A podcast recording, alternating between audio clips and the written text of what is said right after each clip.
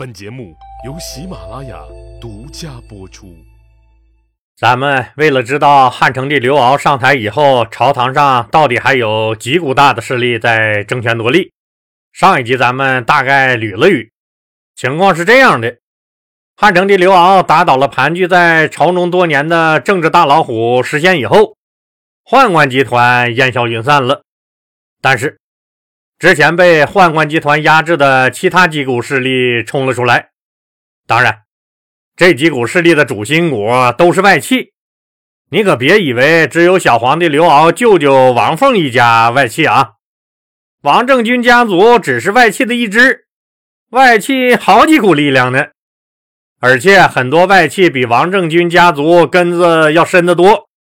咱们现在看看还有哪些外戚比较有实力。除了太后王政君家族，其他有实力的外戚还有汉武帝时期废太子刘据的老婆史良娣的娘家史家外戚，代表人物就是史高。现在史高死了，他的儿子史丹接替他，代表史家利益。第二股势力同样不可小视，这股势力的根基比王政君家族要深得多。这股势力就是小皇帝刘骜的爷爷。汉宣帝刘询的妈妈家外戚，汉宣帝刘询的老爹是刘进，妈妈是王翁须。王翁须有个兄弟叫王武，这股外戚势力就是以王武的儿子王商为代表的另一个王氏家族。您可一定要搞清楚啊！王政君和王凤代表的王氏家族和王商代表的王氏家族，这俩外戚虽然都姓王。但他们之间没一点关系。至于这俩哪个王家和汉成帝刘骜更亲近一些呢？咱们比划一下就知道了。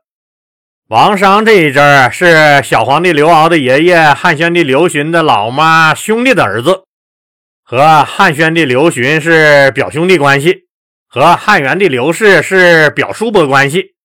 到了小皇帝汉成帝刘骜这辈儿，那就是刘敖的表爷爷。而王凤这一支是小皇帝刘敖的老妈王政君的兄弟，和汉元帝刘氏是大小舅子关系，和小皇帝汉成帝刘敖是外甥和舅舅的关系。咱们自己也能判断出汉成帝刘敖和哪家王氏外戚关系近吧？王商是表爷爷，而人家王凤是亲舅舅。那老话咋说的嘞？姑舅亲，辈辈亲。打断骨头连着筋，外甥和舅舅本来就亲，何况老妈王政君还活着呢，这就更亲了。所以您说关系论下来，当然是亲舅舅王凤和汉成帝刘骜的关系，那比表爷爷王商近多了。除了王商为代表的这支王氏外戚，其他有实力的外戚还有当年勇斗狗熊。救了汉元帝刘氏一命的名将冯凤氏的闺女冯元的冯氏外戚家族，冯氏外戚的代表人物是名声很大、能力也很强的冯元冯昭仪的弟弟冯野王。当然，重要的外戚家族还有当年的许平君许皇后家族。许氏外戚的代表人物是大司马许家。他的闺女就是现在小皇帝刘骜的皇后许娥。您说，就光这些著名的外戚家族就这么老些，是不是派系林立、盘根错节？他们那是一家比一家牛逼，能不争权夺利、抢地盘吗？小皇帝刘骜倒是挺干脆。自从想扳倒舅舅王凤被老妈阻止并一通忽悠以后。刘骜听了妈妈的话，他内心确定了舅舅王凤的王家和三番五次一路保着自己上位的史丹的史家这两家为和亲外戚的原则以后，他就放心的回他的后宫玩乐去了。这几家外戚里，咱们先说说汉成帝刘骜的表爷爷王商。王商是王武的儿子，王翁须的侄子。他年轻的时候任太子中庶子，为人谦和，以严肃恭敬、忠厚著称。他的父亲王武去世后，他作为嫡子继承了老爹的爵位和财产，但王商没有把这些理应由自己继承的财产全部装自己兜里，而是把老爹的财产拿出来，全部分给了老爹的庶子，也就是他自己那些同父异母的兄弟们。这品德，这胸怀，得到了大家的一片赞誉，王商也得以被朝廷重用。官至光禄大夫，后来就发生了汉元帝刘氏宠爱傅昭仪，想要废掉太子刘骜这事儿。人家王商作为重要外戚，当时也是给太子刘骜说了不少好话的。所以当刘骜顺利继位以后，也挺感激和看重这个表爷爷王商，请他做了左将军。王商家族历经三朝。王商他爹王武是汉宣帝刘询的亲舅舅，王商的堂哥王阶那也曾经是汉朝大司马大将军级别的重量级政治人物。人家王商不仅根正苗红，还很有政治能量，所以人家王商的根基比刚上位的王凤深得多。而且王商这个人虽然是外戚，但人家为人谦和忠厚。所以王商名声一直很好。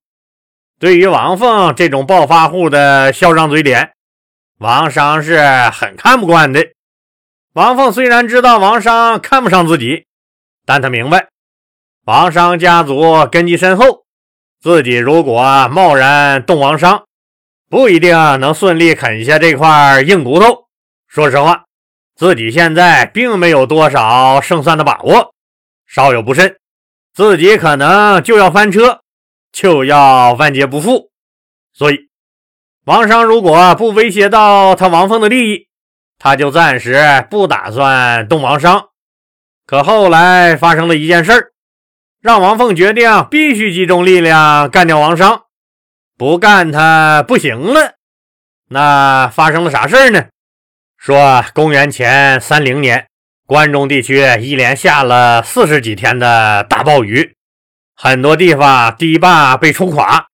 有传言说洪水马上就要冲进长安城了，到时候那谁也活不了。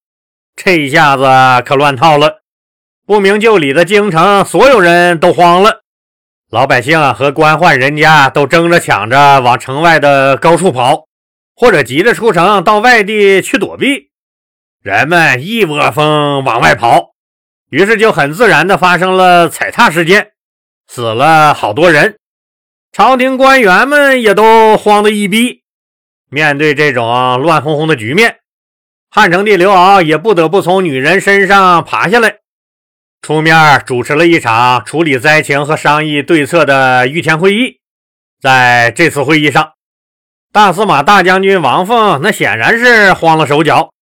他主张，为了躲避洪水，太后、皇上以及后宫嫔妃们都到皇帝的大龙船上去。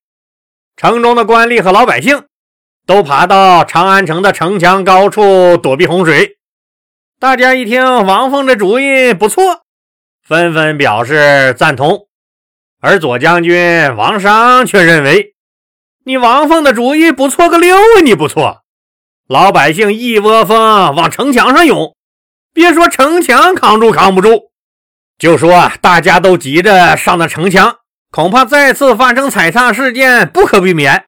再说了，王商认为，即使是昏君当道，大水也从来没淹过长安城，更何况如今政通人和，天下太平，海内无事，皇帝圣明，百姓安乐。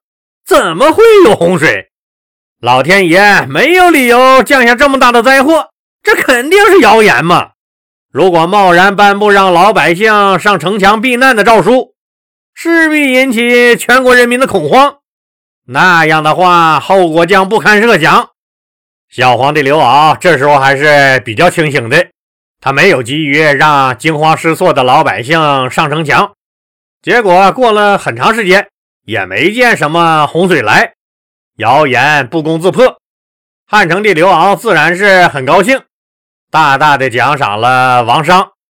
而此时的王凤羞的是满脸通红，他恨死了王商这个老家伙，决定除掉王商。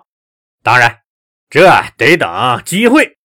前面老李说了，小皇帝刘骜时期，外戚派系林立，这些外戚各有各的政治触角或优势。王政君、王凤要完成他们太后系外戚的一统江湖，还是有很多硬仗要打的。